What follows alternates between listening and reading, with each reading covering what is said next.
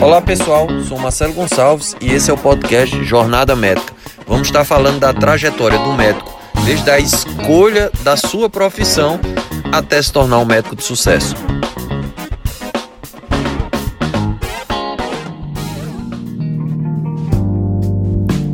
Olá pessoal, hoje falaremos do câncer de fígado. Iremos discutir nesse podcast sobre causas, o alto grau de mortalidade, morbidade, tratamentos, curiosidades.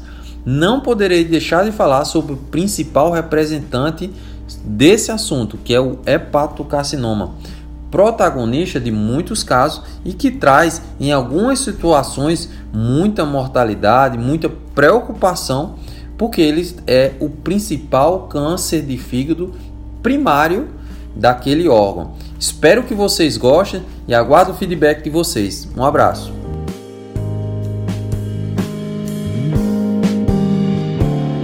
Uma maior incidência nessa região aqui do Ásia, da Ásia e do Pacífico. A que se deve isso aí? Principalmente a um dos principais fatores de risco do câncer de fígado, que é o vírus da hepatite, o vírus da hepatite B e o vírus da hepatite C como ele é bem frequente nessa, nessa região aqui da Ásia é, e do Pacífico, aí a gente tem uma grande incidência de hepatocarcinoma nessa região.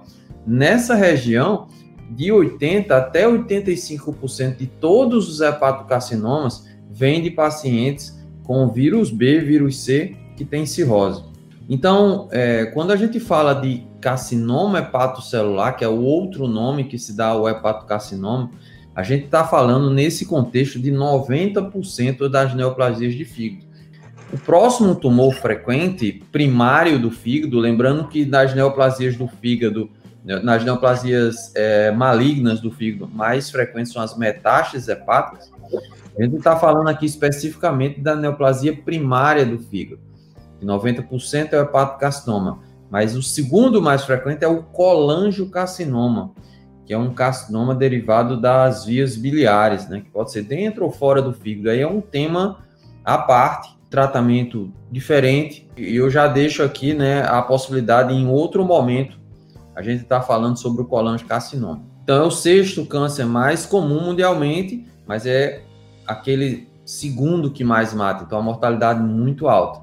E a grande maioria dos pacientes, quando a gente fala de carcinoma hepatocelular ou hepatocarcinoma, a gente está falando geralmente de pacientes cirróticos. Então, até 90% desses pacientes que têm câncer de fígado, eles surgiram em virtude da cirrose. Existem os nódulos de regeneração, esses nódulos de regeneração sofrer, sofreram displasia, essa displasia acabou evoluindo para um hepatocarcinoma. E aqui eu deixo já uma informação super é, valiosa para você que está aí no curso de medicina, para você que é recém-formado, é que se um paciente tem cirrose, é um paciente que tem grande risco de evoluir para um câncer de fígado. E quando a gente fala câncer de fígado nesse paciente, a gente está falando de hepatocarcinoma. Então, tem uma sobrevida de 5 anos de 75%. A primeira impressão é que, nossa, tem tem uma sobrevida razoável esse câncer. Mas claro que isso vai variar de acordo com o estágio, com a doença associada, e ele tem uma doença associada, que é a cirrose. Se tem ou não cirrose, né? 10% dos casos podem não ter a cirrose. Se ele tem complicações da hipertensão portal, se é um paciente diabetes, se é um paciente hipertenso. Então, tem uma série de contextos que estão envolvidos nessa sobrevida. O fato é que essa próxima informação é super valiosa, e quando faz, fazemos a cirurgia do hepatocarcinoma, a gente vai ver que são casos bem pontuais, bem selecionados. A gente tem que 80% recidiva.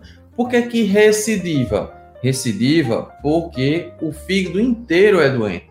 E a gente tira aquele nódulo que evoluiu para câncer, mas tem outros nódulos de regeneração no fígado cirrótico que podem evoluir para câncer em outro momento.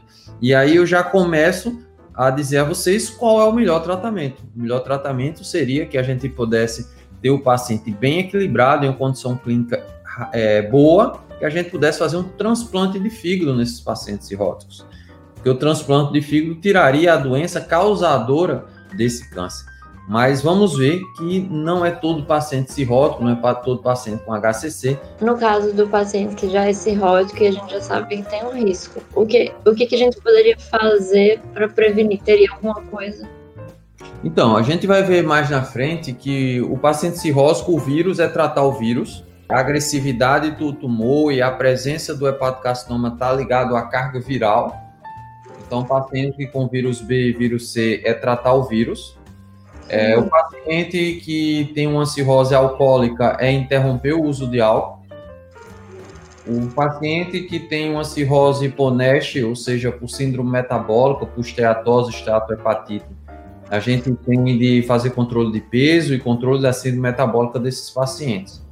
Tá? Aqueles que já são cirróticos, já têm um fígado destruído, a gente tem que fazer um acompanhamento para observar se vai ter uma, alguma evolução para câncer em algum momento. E aí a gente faz esse acompanhamento com ultrassonografia e um marcador tumoral que chama-se alfa-fetoproteína, de seis, seis meses. Então, o HCC é o mais frequente, né? o hepatocarcinoma, o carcinoma hepatocelular é o, tumor, é o câncer de fígado mais frequente. Existem outros tipos, que é o colangiocarcinoma, que é o colangiocarcinoma, é o de fio biliar, né? Outros sarcomas. A predominância da causa do HCC, ou seja, do fator do, de risco do HCC, eu já falei para vocês, é a cirrose, e quando a gente junta hepatite B e hepatite C, principalmente nessa região da Ásia, vai ser, a, o, ser os principais fatores de risco. Então, 75% dos cânceres de fígado ocorrem na Ásia, sendo a China o principal responsável, por mais de 50% é, da estatística mundial. Então, é muito frequente. Então, a que se deve a essa frequência maior do, do câncer é, do hepatocarcinoma na China, né? enfim, na Ásia?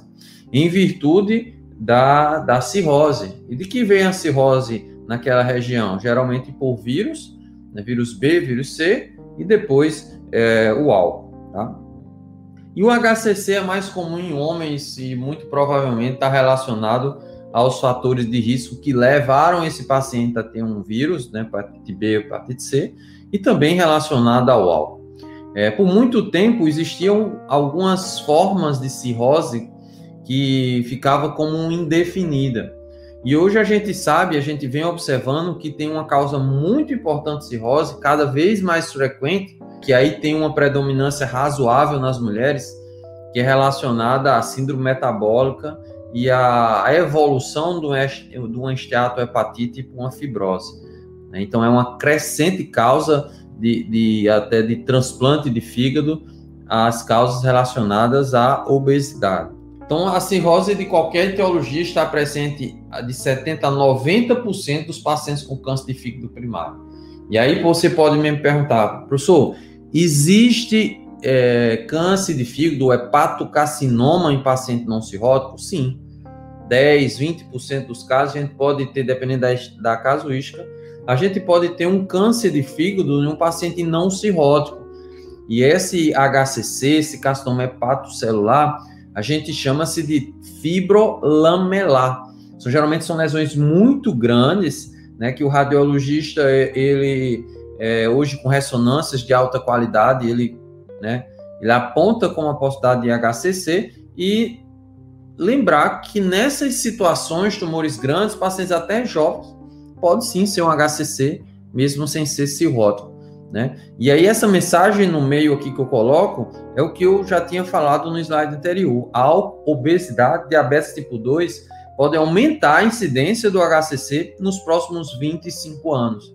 E aí a gente vê que há uma incidência cada vez mais alarmante é, do sobrepeso, da obesidade grau 1, os números de cirurgia bariátrica só aumentam. E o HCC está embutido é, nesses pacientes, porque esses pacientes, uma parte, podem evoluir para uma cirrose e aí eles serem é, susceptíveis a uma displasia dos seus nódulos de regeneração e evoluir para um hepatocarcinoma. E aí os fatores de riscos de, do hepatocarcinoma são inúmeros e são fatores de riscos relacionados à hepatopatia crônica, ou seja, do processo inflamatório crônico do fígado. Tá? Então a gente tem que o vírus B, o vírus C, a infecção né, é, associada do vírus B mais vírus C, o álcool, é, a doença hepática gordurosa não alcoólica, a síndrome de, de Budd-Chiari, né, que é uma síndrome de obstrução das veias suprahepáticas, fatores genéticos, é, o tabaco, café e chá, né? Existe a possibilidade até do chá verde ser algum fator protetor e o café também. Então, quando eu coloco aqui café e chá, é até mais no sentido de proteção do que fator de risco que vai levar ao câncer, né? Então, tem alguns trabalhos que apontam o café como fator protetivo do, do protetor do, da hepatopatia crônica e o chá verde também como um, um agente até antioxid, é, antioxidante. Aflotoxinas, esse sim, um fator de risco importante para o HCC, né? Aquela muitas vezes encontrado no amendoim, aquela nuvenzinha branca. Hemocromatose, doença de Wilson, glicogenose tipo 1, deficiência de alfa é, 1 tripsina e as porfirinas. Então, são esses os fatores de riscos que os pacientes com HCC podem trazer. Existe o HCC, ou seja, o hepatocarcinoma, o carcinoma hepatocelular em criança, mas, nossa, o, o HCC não é relacionado à, cirrose, então vocês podem me perguntar isso, né? Isso é verdade. Por isso que é tão raro adolescentes e crianças é, apresentarem o HCC. Ele representa menos de 1% em menores de 20 anos. Então é muito é, raro a presença do HCC. Geralmente as doenças malignas do fígado nas crianças chama-se hepatoblastoma, né? É o mais frequente. É, pode ter também alguns, alguns tumores vasculares, alguns outros sarcomas, mas essa incidência ela é, é ainda presente nas crianças, a incidência do HCC, em virtude de algumas crianças, crianças serem portadoras do vírus da hepatite B, principalmente. Tá? Então, a imunização da, da, da, hepatite B, vocês sabem, no calendário de vacinas, a hepatite B ela está contemplada, né? Então, esse calendário de vacinas, onde inclui a vacina da hepatite B, reduziu os casos na criança. Porém, as crianças ainda podem ter transtornos metabólicos hereditários, que levam à hepatopatia crônica, levam à destruição do fígado, levam à regeneração do fígado, e aí é, esses pacientes com esses transtornos metabólicos hereditários, eles podem sim evoluir, evoluir para um HCC, que seria o segundo tumor mais frequente nas crianças, visto que o principal tumor da criança é o hepatoblastoma, tá? E mesmo nesses pacientes, nessas crianças com transtornos metabólicos hereditários, não todos vão evoluir para o HCC. Então, apenas 30% dos casos estão relacionados à cirrose. Então, é por isso que a incidência do HCC é frequente. Que mesmo aqueles que têm uns transtornos metabólicos, não obrigatoriamente vão evoluir para cirrose. Então, essa aqui é a incidência né, apontada pelo Monte Sinai, incidência que temos do HCC no mundo. E a gente observa que essa área vermelha aí da África, da Ásia, né, é, do Pacífico, eles são bem correlacionados com a presença do vírus, né, do vírus da hepatite B, do vírus da hepatite C. Né? Mas hoje a gente vem observando que áreas desenvolvidas relacionadas à síndrome metabólica cada vez mais tem um HCC relacionado a esteatohepatite. E em todo o mundo a gente não pode esquecer de outro fator de risco importante, que é a presença do álcool. Então a gente tem que a, a maior incidência do HCC no mundo é aqui na África e na região da Ásia e do Pacífico. Essa casuística aqui é uma casuística do Monte Sinai, de, de, de Nova York, né, que lá a maior incidência que eles têm de, do HCC é relacionada à hepatite C, hepatite B depois o álcool e as outras é, formas de cirrose são a grande minoria, a grande maioria é por vírus da hepatite. E como é que a gente dá o diagnóstico de um paciente com carcinoma hepatocelular? Então foi ótima pergunta é, que foi me feita aí no, atrás, de como a gente né, avaliaria se esse paciente está desenvolvendo um carcinoma. Mais ou menos nesse sentido. Então, se eu tenho um paciente cirrótico, esse paciente tem uma grande chance de evoluir para um HCC. Então, é esse paciente que eu tenho de focar, que eu tenho de acompanhar. É... Porém, geralmente os, os, os, sintomas de um carcinoma hepatocelular, principalmente no início passam muitas vezes desapercebidos, que são queixas relacionadas a muitas patologias do aparelho digestivo, é, especialmente naqueles pacientes cirróticos, são pacientes que já sentem algum desconforto, alguma dor abdominal, alguma distensão até por congestão vascular, são pacientes com hipertensão portal, é, muitas vezes com o fígado palpável, mas porém o mais frequente na cirrose seria um fígado atrófico. Então, se eu tenho um paciente que está surgindo massa abdominal, ele pode ter um carcinoma hepatocelular em um tamanho maior. Perda de peso, é muito difícil avaliarmos a perda de peso desses pacientes cirróticos com hipertensão portal, porque pode significar algum grau de desnutrição ou uma descompensação hepática. É, e muitas vezes essa perda de peso não é nem tão é, é, bem evidenciada, porque esses pacientes pa passam a ter muita ascite, edema, e isso aí também influencia na, na questão do peso. Pacientes podem ter icterícia, ou icterícia por compressão da, da, da árvore biliar, ou icterícia relacionada à disfunção do fígado. Então, isso aí, essa icterícia colúria e a colia fecal, nós chamamos isso aí de colestase. Porém, essa colestase, ela pode ser intrahepática pela disfunção do fígado, evolução do cirrose, ou pode ser uma colestase extrahepática, que é associada a quadros obstrutivos. Aí o exame de imagem vai ajudar bastante. Esses tumores no fígado, esses carcinomas hepatocelulares ou hepatocarcinoma, eles podem ser unifocal em um local só eles podem ser multifocais em vários locais, ou ele pode ser difuso no parênquima hepático.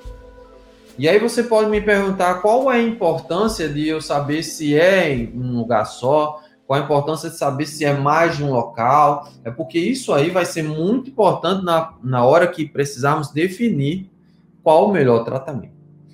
É, então já, já ficou bem evidente da onde surge o carcinoma hepatocelular na grande maioria dos pacientes, que a grande maioria são cirróticos, é, e que esses nós de regeneração eles vão sofrer degeneração displásica, vão passar por uma displasia leve, displasia moderada, displasia grave, até se tornar um carcinoma. Isso aí vai gerar a formação de vasos, vários vasos, né, que a gente chama esse, esses vasos aí, que é esse processo de formação de vasos, de angiogênese. E vai haver uma substituição nessa região de um nódulo regenerativo que era muito dependente do fluxo venoso por um tumor, um carcinoma, que vai ser muito dependente de um fluxo arterial.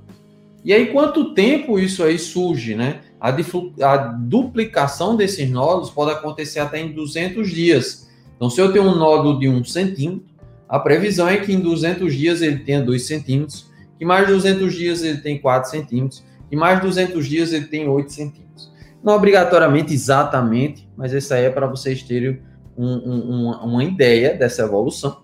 E que acima de 5 centímetros geralmente está associada a invasão vasculares e metástases. E como vamos ver mais adiante, existem os critérios para o transplante.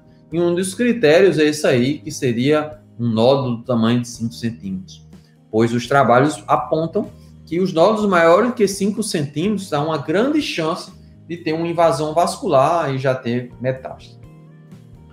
Bem, é, o que os pacientes sempre pesquisam ou procuram não é se existe algum exame de sangue que vai apontar se ele tem ou não câncer. Então você imagina um paciente está lá com uma cirrose, uma cirrose álcool, e parou de beber e tem um risco de de ter um câncer, né? Como é que a gente vai acompanhar esse paciente? E aí, no carcinoma hepatocelular, a gente tem uma, uma, um, um exame, né, um marcador chamado alfa-fetoproteína. E é um marcador muito importante especificamente para esse tipo de câncer, né? porque ele tem uma alta, sensibilidade, uma alta sensibilidade, ele tem uma alta especificidade e ele tem uma, um, um, valor preditivo positivo muito alto. O que é o valor preditivo positivo? É quando ele diz que é positivo, realmente é positivo. Então, se eu tenho um alfa-fetoproteína nesses pacientes que têm cirrose acima de 20, existe uma chance de ele ter um HCC de 75%. Agora, se eu tenho um alfa-fetoproteína maior do 400, ele tem grande chance de realmente ter um HCC. Então, a alfa-fetoproteína é muito útil. E a gente vai ver que uma alfa-fetoproteína acima de 400, associada a um exame de imagem, é, com, a, com, a, com a característica do hepatocarcinoma, ela dá diagnóstico. E nem sempre a gente vai precisar biópsia. Na verdade, a gente vai precisar biópsia em muito poucos casos.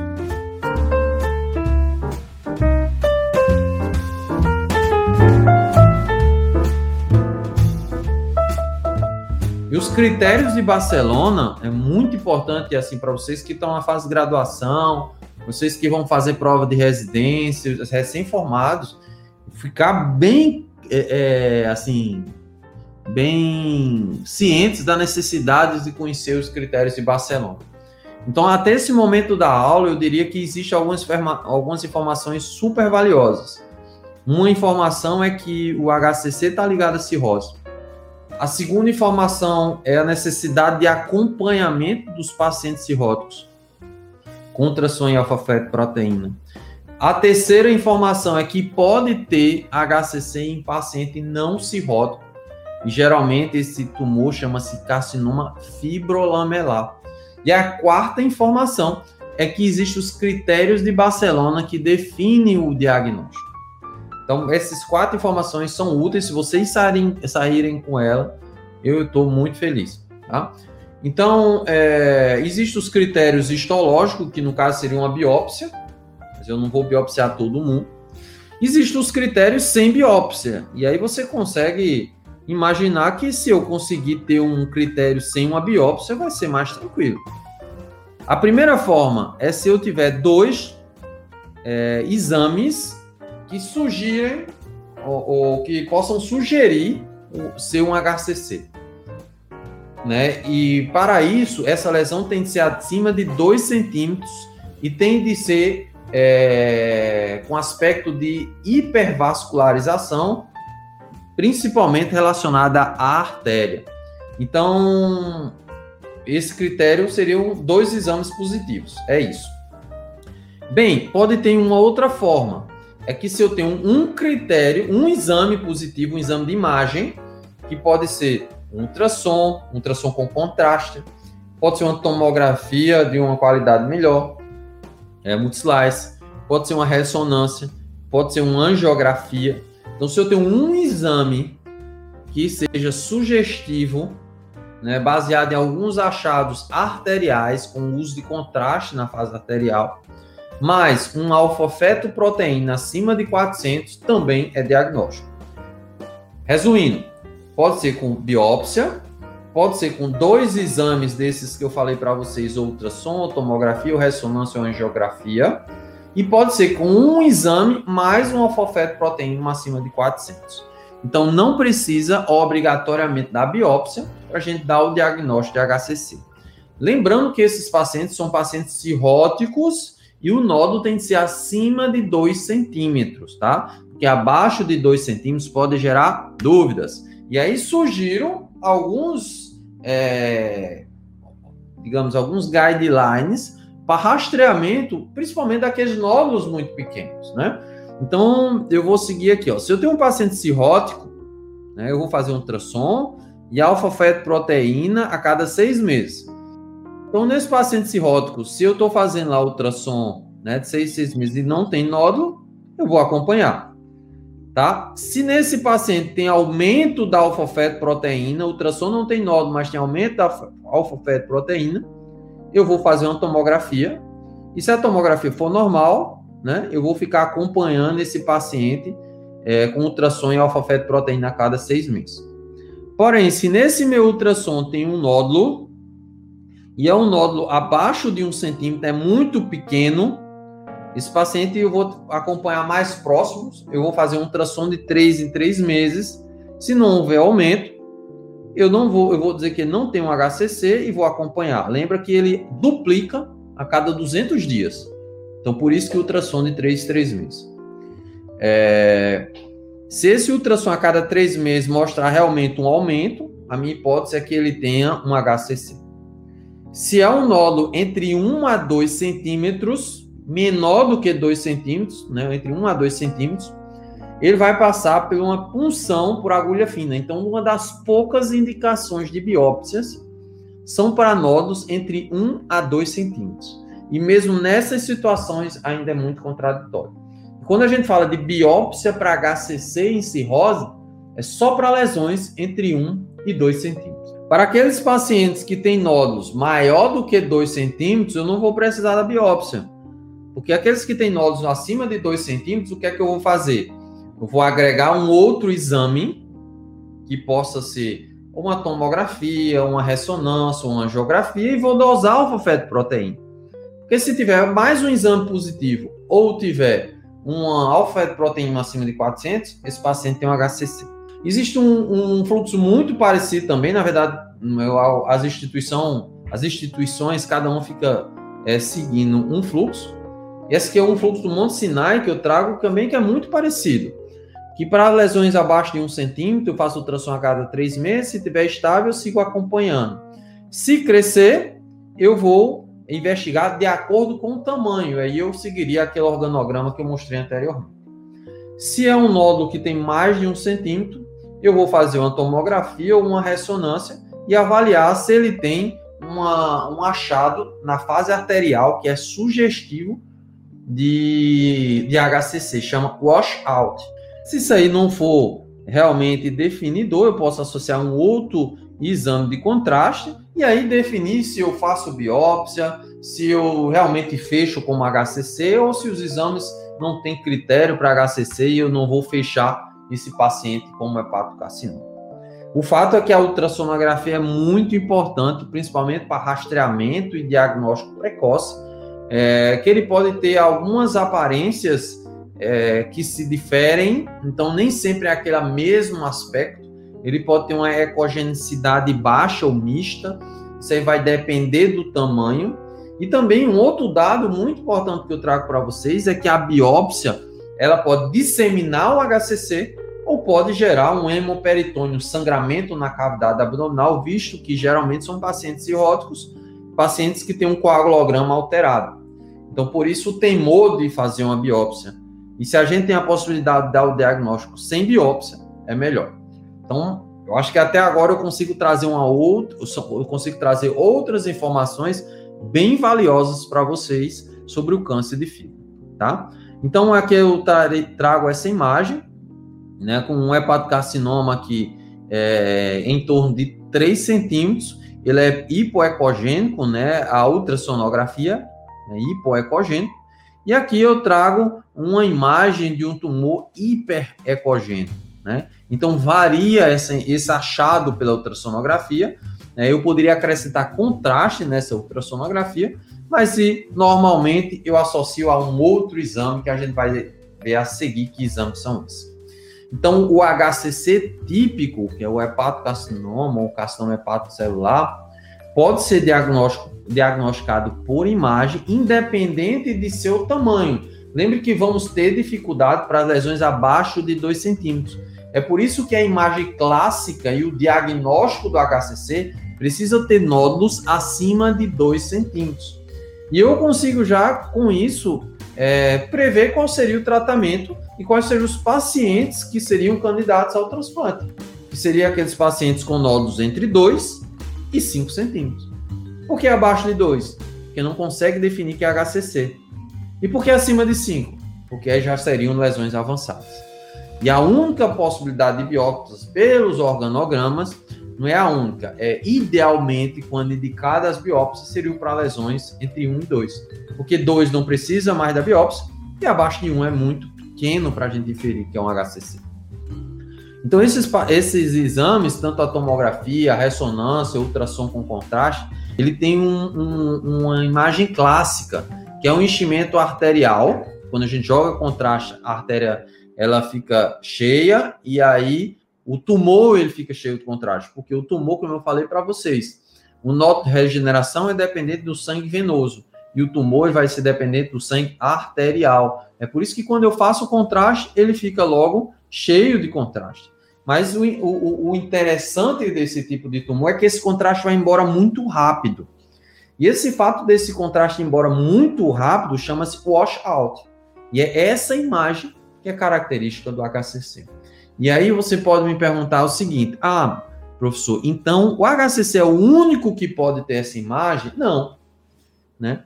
E a gente pode ter o adenoma hepático, pode ter uma imagem parecida. Em algumas situações, uma hiperplasia nodular focal, que é uma doença totalmente benigna, pode ter uma imagem parecida.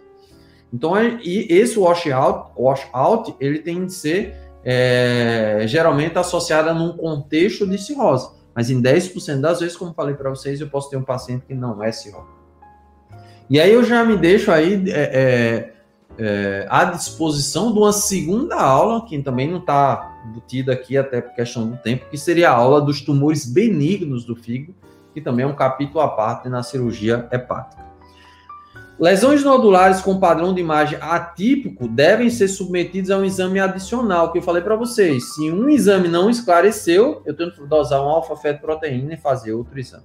E hoje, o melhor exame de imagem, para a gente ter uma, uma avaliação mais completa do fígado e das suas lesões, é a ressonância com contraste hepatoespecífico, ou chamado de primoviste.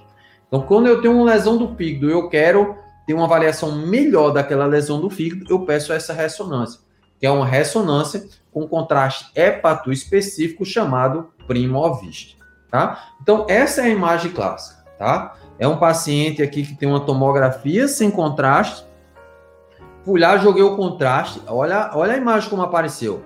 E aqui, eu, assim, para você que está na formação, né, nessa jornada médica, olha como é interessante quando a gente pede uma tomografia sem contraste e a gente pede uma tomografia com contraste. Olha como é, olha a importância de uma tomografia com contraste. Você vê que aqui não podia passar desapercebida essa lesão e aqui ficou bem evidente. Só que essa é a fase arterial. Por que, que eu sei que é a fase arterial? Porque a horta aqui está branca.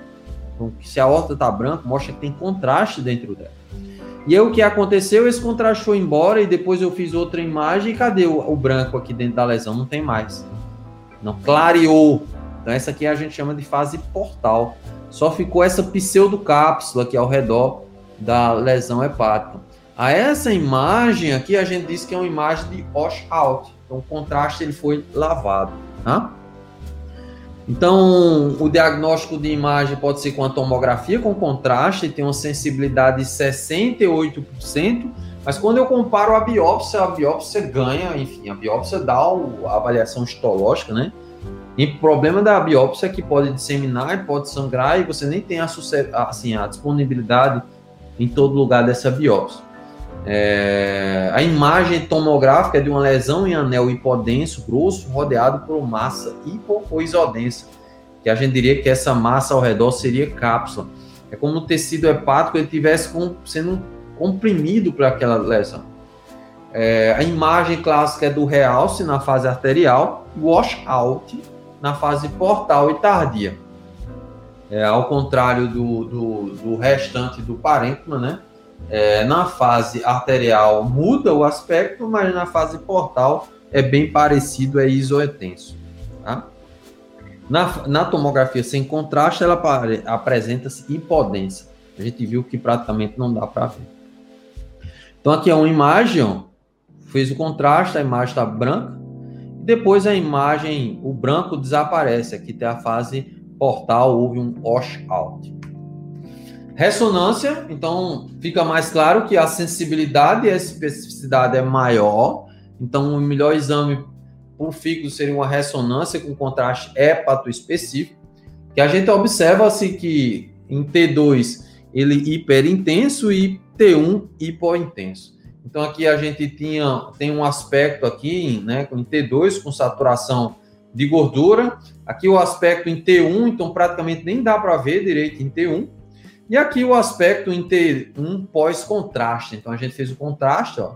Aqui está o, o, a artéria, né? Então a fase contrastada da, de uma ressonância. E depois que quando o contraste saiu da artéria, a imagem ela ficou isointensa, igual o parênquima só rodeado por essa cápsula grossa. Tá? Aqui é outra imagem, né? uma imagem aqui numa fase é, arterial, dá para ver bem a lesão. Eu espero que com isso vocês tenham entendido os exames de imagem do HCC, que também é é super positiva para vocês que estão na formação, na jornada médica, esse entendimento é, dos critérios de imagem, os critérios diagnósticos do hepatocarcinoma. Aqui é um, um, um, estadiamento, como estadiaríamos esse paciente, né? Que geralmente é aquela pergunta que o, o, o paciente, o familiar faz, né? Ou até o aluno faz.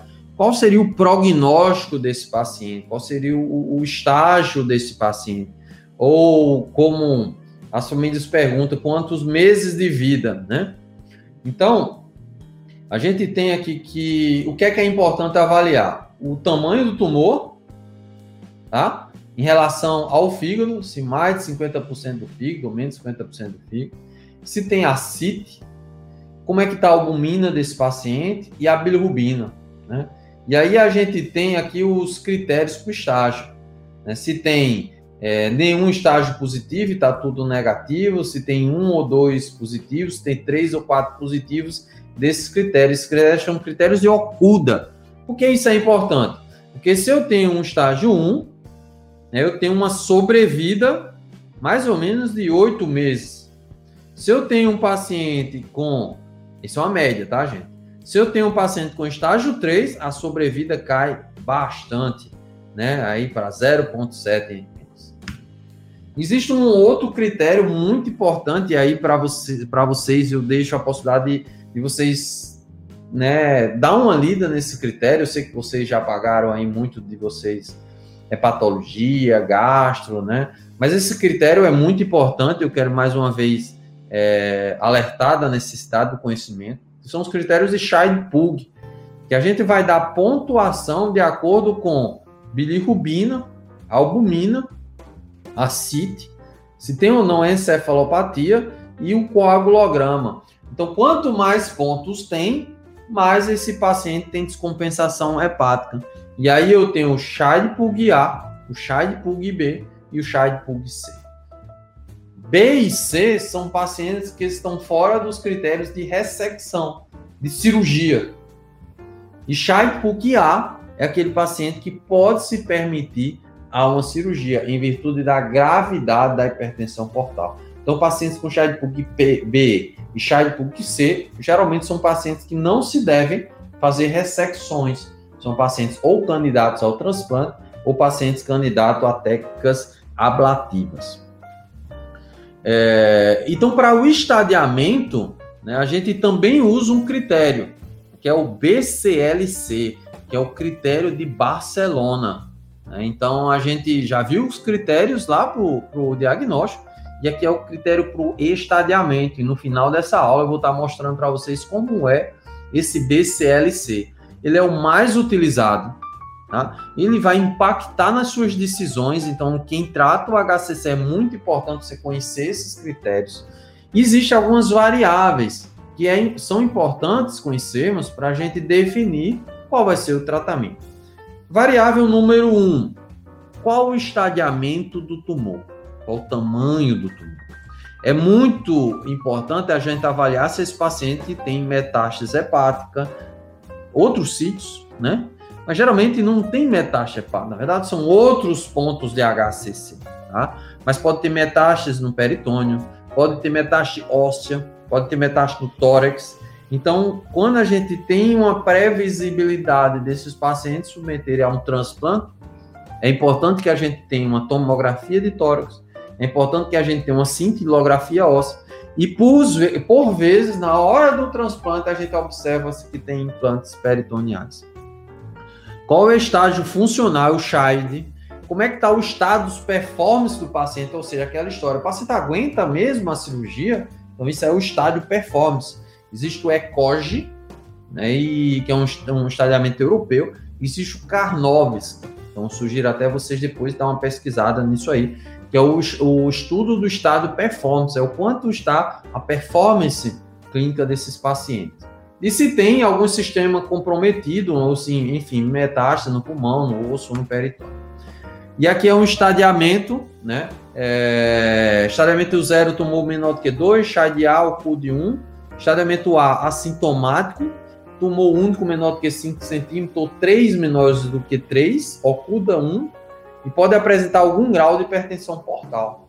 Estadiamento B assintomático, Child já A e B, multinodular, sem invasão, oculta 1 e 2. Enfim, estádio C, estádio D. E é muito importante conhecermos performance status, o Child, o OCUD e ter OCUDA e ter uma noção de quantos nódulos tem o tamanho desses nódulos. E isso aí vai impactar na sobrevida. E quando eu falei lá nos primeiros slides que havia uma sobrevida de 75% em 5 anos, isso aí é para o Child A. Porém, se estadiamento A, porém se esse estadiamento for B, for C, for D, essa sobrevida vai diminuindo.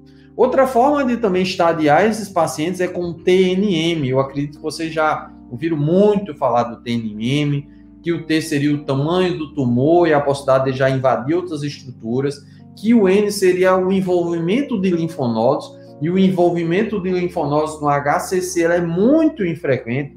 A gente tem mais ou menos aí uns 5, no máximo 10% de linfonodos comprometidos, e é por, é por isso que essas ressecções elas podem ser só localizadas e não obrigatoriamente associadas a extensas linfadenectomias. Metástase, é, para completar o TNM, metástase seria o M. Tá? Existe uma outra classificação, com a classificação do American Liver Tumor Study Group, e também baseado no tamanho dos nódulos, baseado na invasão vascular. Então, na prática mesmo, o que utilizamos é o TNM ou é, a classificação do BCLC. Normalmente a BL, BL, BCLC é a mais utilizada. O ECOG é o que eu falei para vocês de, de, estádio funcional, se o paciente tem uma atividade normal, se ele tem sintomas relacionados à doença, se, quanto tempo ele fica fora do leito ou ele se é restrito ao leito. Isso aí é o ECOG. E aí, enfim, conseguimos definir a epidemiologia, vimos fatores de risco, vimos a necessidade de rastreamento, vimos como dar o diagnóstico, vimos quais são os exames para o diagnóstico, vimos qual é o, como é que damos o estadiamento, como é que fazemos o prognóstico, quais aqueles pacientes que têm mais chance e menos chance, e enfim, estamos terminando, já concluindo, agora falando sobre tratamento. E aí são essas gamas de tratamento que temos: ressecção, transplante, ablação, que é queimar com álcool, quimioembolização, que seria fechar a artéria e jogar um quimioterápico para cima da artéria, radioterapia ou quimioterapia. Então, quando vocês olham assim, fica muito claro e muito evidente, entendemos que o melhor, é, o melhor seria fazer o transplante, porque o transplante a gente tanto é, resolveria o tumor, como resolveria o fator de risco que é a cirrose. Então, para ressecção, quais são os critérios para ressecção, ou seja, para fazer a cirurgia? Estariamento precoce e função hepática preservada, tem que ter um MELD.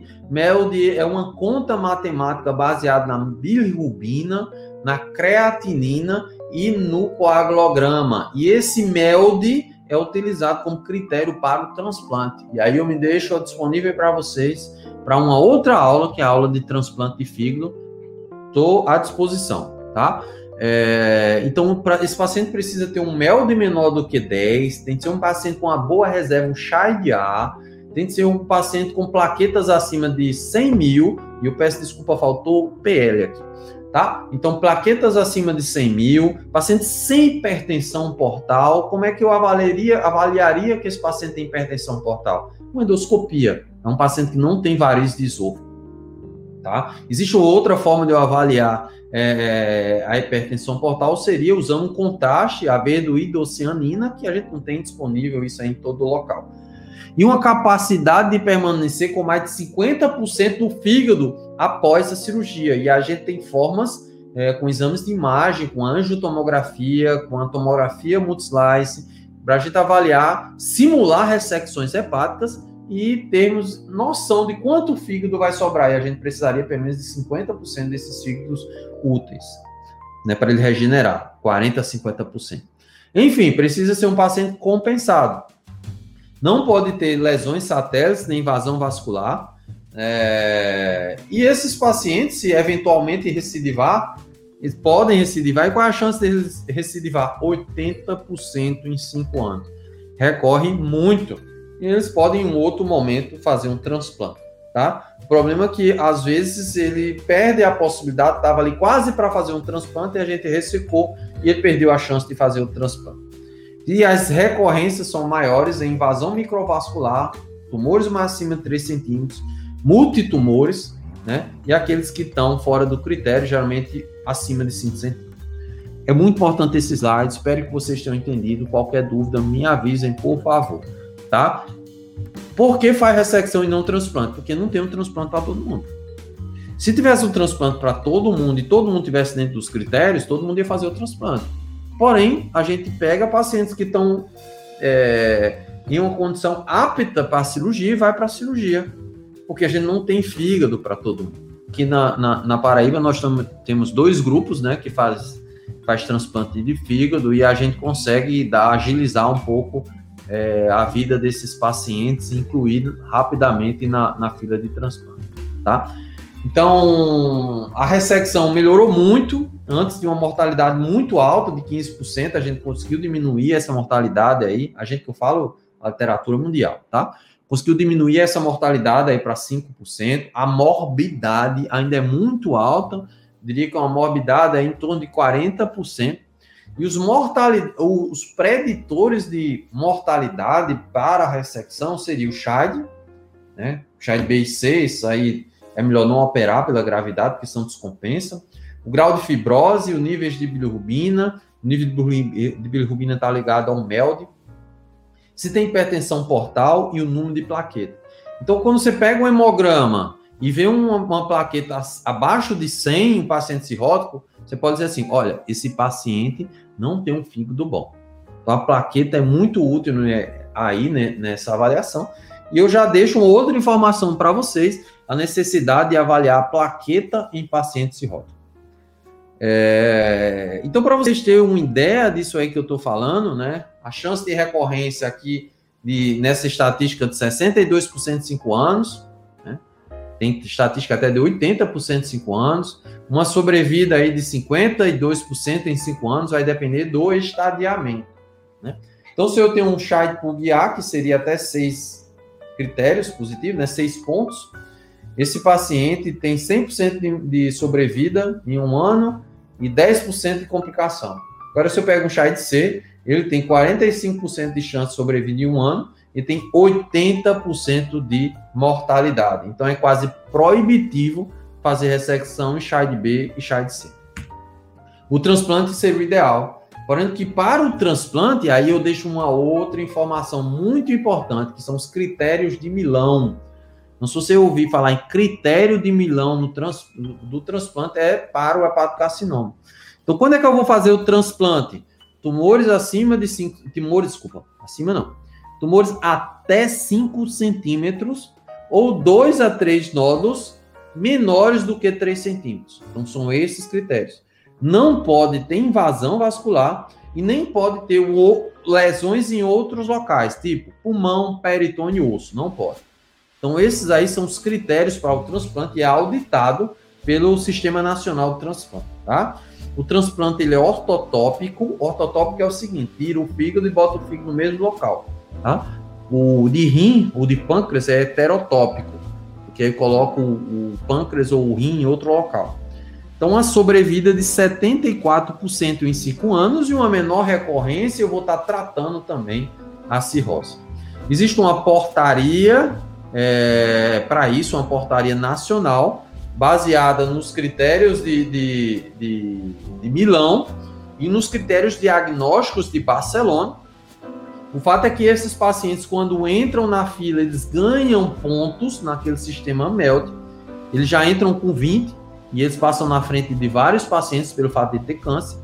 Com três meses, esse MELD sobe para 24, com seis meses, esse MELD sobe para 29 e ele vai ganhando posição na fila do transplante, é, porque a gente, a gente né, vai imaginando que esse tumor está multiplicando, está crescendo, ele precisa logo ser transplantado.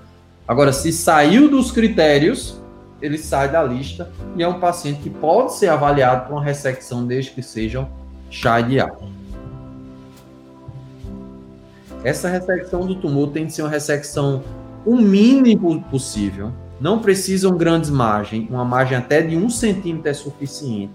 Tem de tirar pouco fígado, tem de sobrar de 40% a 50% do fígado depois da cirurgia. Quanto mais fígado tiver, tirar mais tem chance é, de ter uma insuficiência hepática no pós-operatório.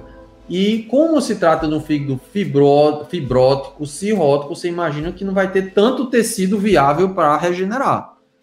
Então é por isso que o chá de B e chá de C geralmente são pacientes que são mais graves porque muito possivelmente eles não vão ter uma regeneração adequada.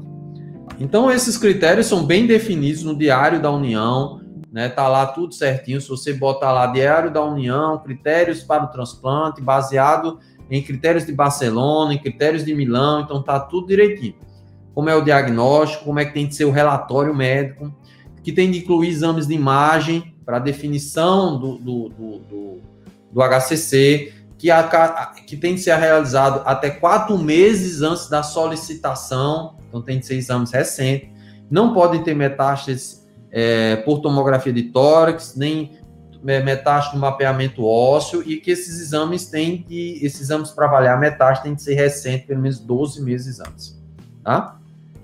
O transplante tem uma recorrência, quando a gente falou em ressecção, a gente falou recorrência de 70%. Aqui, se for tumores dentro do critério de Milão, a gente está falando de recorrência de 15%. Então, melhorou bastante essa incidência de recorrência. É, e essa recorrência ela é maior em pacientes com alfa-fetoproteína maior do que 200 e tumores acima de 3 centímetros. São critérios para a gente é, inferir a possibilidade de ele recorrer mais ou menos. É, Existem outros critérios, por exemplo, critério é, chamado critério de São Francisco, que estende de 5 para 7,5 centímetros o tamanho. E aí parece razoável você querer operar esses pacientes, né? O problema é que você, quanto mais opera HCC, menos opera vírus B, vírus C e álcool, porque existe uma, uma dificuldade de acesso ao, ao órgão, né? Ao, ao, ao transplante do doador. Então, até por isso, a gente transplanta os pacientes que têm um prognóstico melhor, que são entre aqueles entre 2 a 5 centímetros, baseado nos critérios de Milão.